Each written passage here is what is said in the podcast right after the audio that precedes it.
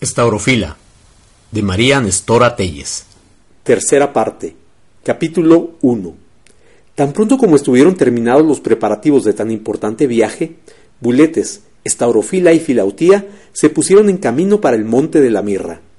Estaurofila estaba gozosa y alborozada en extremo. Apenas podía creer tan inmensa felicidad. Tomó su prodigioso espejo y pensó morir de júbilo al mirar limpio y sin mancha alguna su cuello. Alegre y enternecida, lloraba y reía a un mismo tiempo. Se acercó a Buletes para preguntarle si podía dar crédito a sus ojos. Buletes, a quien únicamente de creer, le dijo. ¿Será cierta mi felicidad? ¿Seré yo tan venturosa que me halle libre de la marca? Dímelo por tu vida, amigo mío. ¿Cómo puedes dudarlo, amada niña? le contestó Buletes. Si la he borrado con la sangre del príncipe. Ah, Bien lo sé, exclamó Staurofila. El exceso de mi dicha me hacía dudar de ella. A ti, mi buen amigo, soy deudora de todo. Manda, ordena, pronto estoy a obedecer. Así expresaba Staurofila su reconocimiento hacia su generoso y fiel amigo. Este ya no era aquel buletes terrible y severo que parecía estar siempre dispuesto a reprender. Era lo que hubiera sido siempre, un amigo cariñoso, un tierno padre para Staurofila. Parecía querer indemnizarla de lo que la había hecho sufrir. Querida hija, le decía, una orden del rey de las luces, que en su alta sabiduría juzgó conveniente sujetarte a esta prueba, me obligó a tratarte con tanta severidad. Pero mi corazón se despedazaba de dolor al ver lo que padecías. Estaurofila reputaba por nada cuantos trabajos había sufrido y respondía a buletes en la efusión de su ternura. Tú siempre has sido para conmigo bueno y generoso. Yo nada, nada he hecho que merezca recompensa. De balde, de pura gracia se me ha dado tan inmensa dicha. Y a ti, oh mi generoso amigo, a ti soy deudora de ella. No, hija mía, no es a mí a quien debes tan admirable cambio. Otra mano más poderosa que la mía es la que lo ha efectuado. Sin su auxilio, la incauta paloma habría perecido en las garras del feroz Milano. Con estas y semejantes conversaciones entretenían el trabajo del camino, que no era muy largo a los principios, porque Buletes, temiendo que la demasiada fatiga dañase esta orofila, debilitada por lo que había padecido, tenía dispuesto que las jornadas fueran cortas. Esta determinación no agradaba a la impaciente estaurofila, que anhelando cuanto antes la presencia del príncipe, hubiera querido andar en un solo día todo aquel largo camino, y pedía a Buletes que alargase la jornada. Pero éste lo rehusaba firmemente, y ella, que había aprendido bien a costa suya cuál mal le iba desobedeciendo a Buletes o arrancándole por su tenacidad algún premio, callaba y obedecía. En las horas que contra su gusto le quedaban de descanso, cuidaba de ejercitarse en sus estudios. Ya hablaba con bastante corrección el idioma de las luces, y en todo hacía progresos. Entre ella y Buletes se suscitó una generosa contienda, porque Staurofila quería continuar desempeñando todas las haciendas de la casa y servir en todo a Buletes, y éste, en manera alguna, lo consentía. No, hija mía, le replicaba, no lo permitiré. Si hasta aquí lo había exigido, ya te he dicho que era una prueba a la que de orden superior he tenido que sujetarte. Pero ahora que llevas en tu mano el anillo del príncipe, a la esposa de mi señor, yo soy quien debo servir.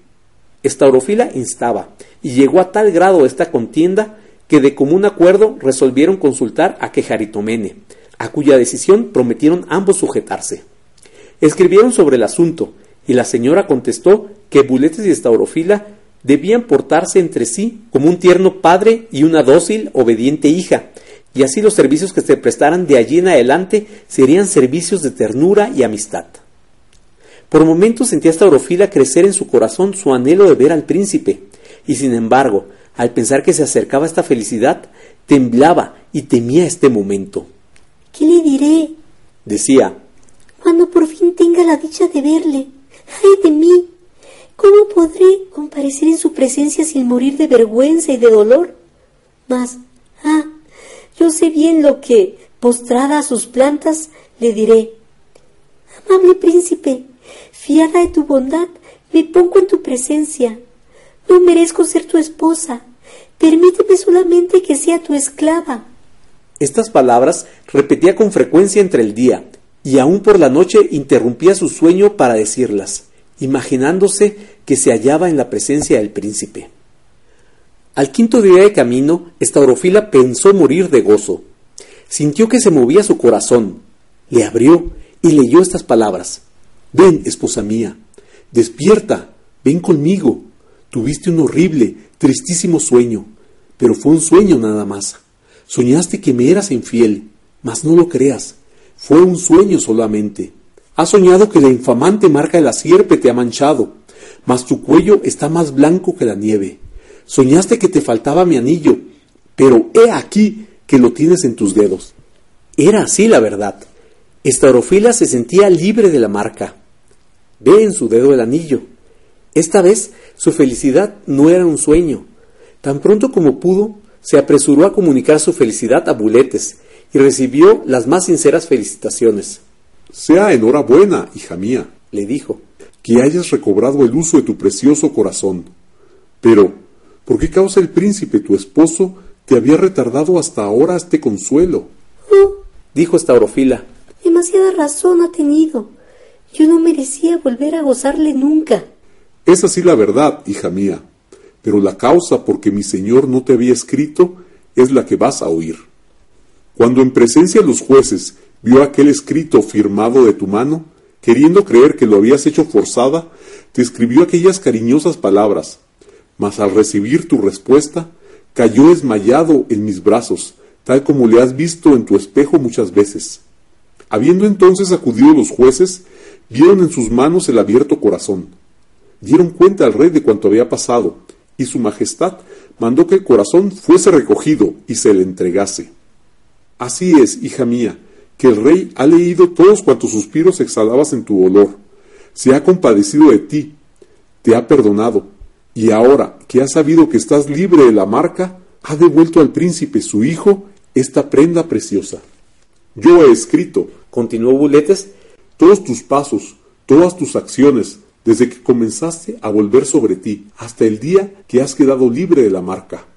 ¿No notaste, hija mía, que yo estaba casi siempre cuando estábamos en nuestro castillo de la falda? Pues era esto lo que me ocupaba, y lo hacía por orden del rey. Le he remitido todo lo escrito, y su augusta majestad ha tenido la dignación de darse por satisfecho. Te ama, y desea que seas la esposa de su hijo, siempre que así por tu parte como por la de mi señor estén cumplidas todas las condiciones que su sabiduría ha tenido a bien exigir. Desde entonces Estaurofila gozó como antes del inmenso placer de conversar con el príncipe por medio de su corazón. Ella se apresuró a escribir en él, no una, sino muchas veces su prevenida estudiada frase. Príncipe, no merezco ser tu esposa. Recíbeme solamente como a una de tus esclavas. Y cada vez que le escribía, recibía por respuesta las palabras más cariñosas. Una vez escribió Hijo mío, ¿Será esto posible? ¿Me habrás perdonado? ¿Ya no seré a tus ojos la ingrata, la infiel estaurofila? Al punto recibió por respuesta Estaurofila mía, mi paloma, mi bien amada, tú nunca has sido culpable a mis ojos. Por la tarde, cuando cesaban de caminar, Estaurofila buscaba la conversación de Buletes, pero no quería que le hablara sino del príncipe. En cierta vez Estaurofila dijo a Buletes ¿Por qué el príncipe ha abandonado su castillo en la falda? ¿Es acaso por huir de los sitios testigos de mis infidelidades? ¿Por qué ha escogido morada tan agreste como el Monte de la Mirra? El Monte de la Mirra, dijo Buletes, es un lugar que sirve de presidio a los criminales sentenciados por sus delitos, a trabajar más o menos tiempo en extraer y beneficiar la mirra que se destila del árbol de los perfumes. Y allí se halla mi señor, esperando la sentencia, que contra él dará un tribunal especial creado por el rey para juzgarle. ¿Para juzgar al príncipe? exclamó Staurofila. ¿A él? Tan noble, tan generoso, tan valiente, y que no busca en todas las cosas más que la gloria del rey, su padre. En otro tiempo, dijo Buletes, el rey de las luces aceptó en todo el rigor de la ley la responsabilidad que sobre sí tomó el príncipe del delito de Protáner. Cumplió su palabra y encadenó a la sierpe. Dio aviso al rey. Su majestad mandó al príncipe que bajo su responsabilidad la devolviese a su antigua prisión de bellas flores. Mas cuando mi señor quiso ejecutar esta orden, el monstruo había desaparecido. ¿Cuál sería la indignación del rey? El príncipe aparecía a sus ojos como un infiel protáner. Su inflexible justicia ordenó que fuese juzgado por un tribunal de guerra y que estuviera en el monte de la mirra entre tanto se instruyese este proceso.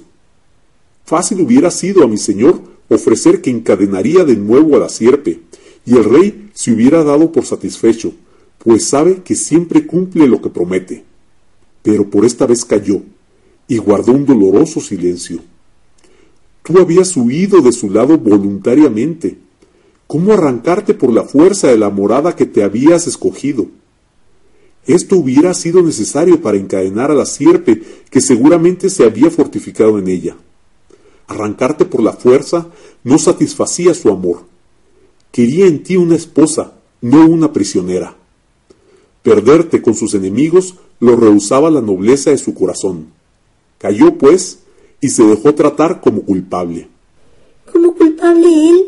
Dijo Staurofila, bañando su rostro con su llanto. No, yo soy la culpable. Que sea contra mí esa sentencia. Que me juzgue a mí ese tribunal. Estaurofila cesó de hablar, interrumpida por el exceso de sus lágrimas. Su dolor era tan grande y tan sincero que Buletes juzgó necesario aplicarle algún lenitivo, y le dijo con paternal ternura Ahora, hija mía, ahora que has devuelto a tu esposo la vida con tu amor, él se levantará como león fortísimo, emprenderá de nuevo la guerra contra sus enemigos, volverá a encadenar a la sierpe, satisfará con esto al rey su padre, y alcanzará su permiso para esposarse contigo. ¿Qué es lo que dices? ¿Será esto posible? exclamó Staurofila. Elio mío, Elio mío, cuán caro te ha costado el amarme. Mi amor solo te ha traído penalidades. Yo no he sabido corresponderte. He pagado tus finezas con ingratitudes. Pero ya no será así. Antes morir, yo lo prometo delante de ti, oh buletes, Oh amigo mío, en prueba de ello ofrezco obedecerte en todo, porque estoy segura de que eres el fiel intérprete de la voluntad de mi dueño.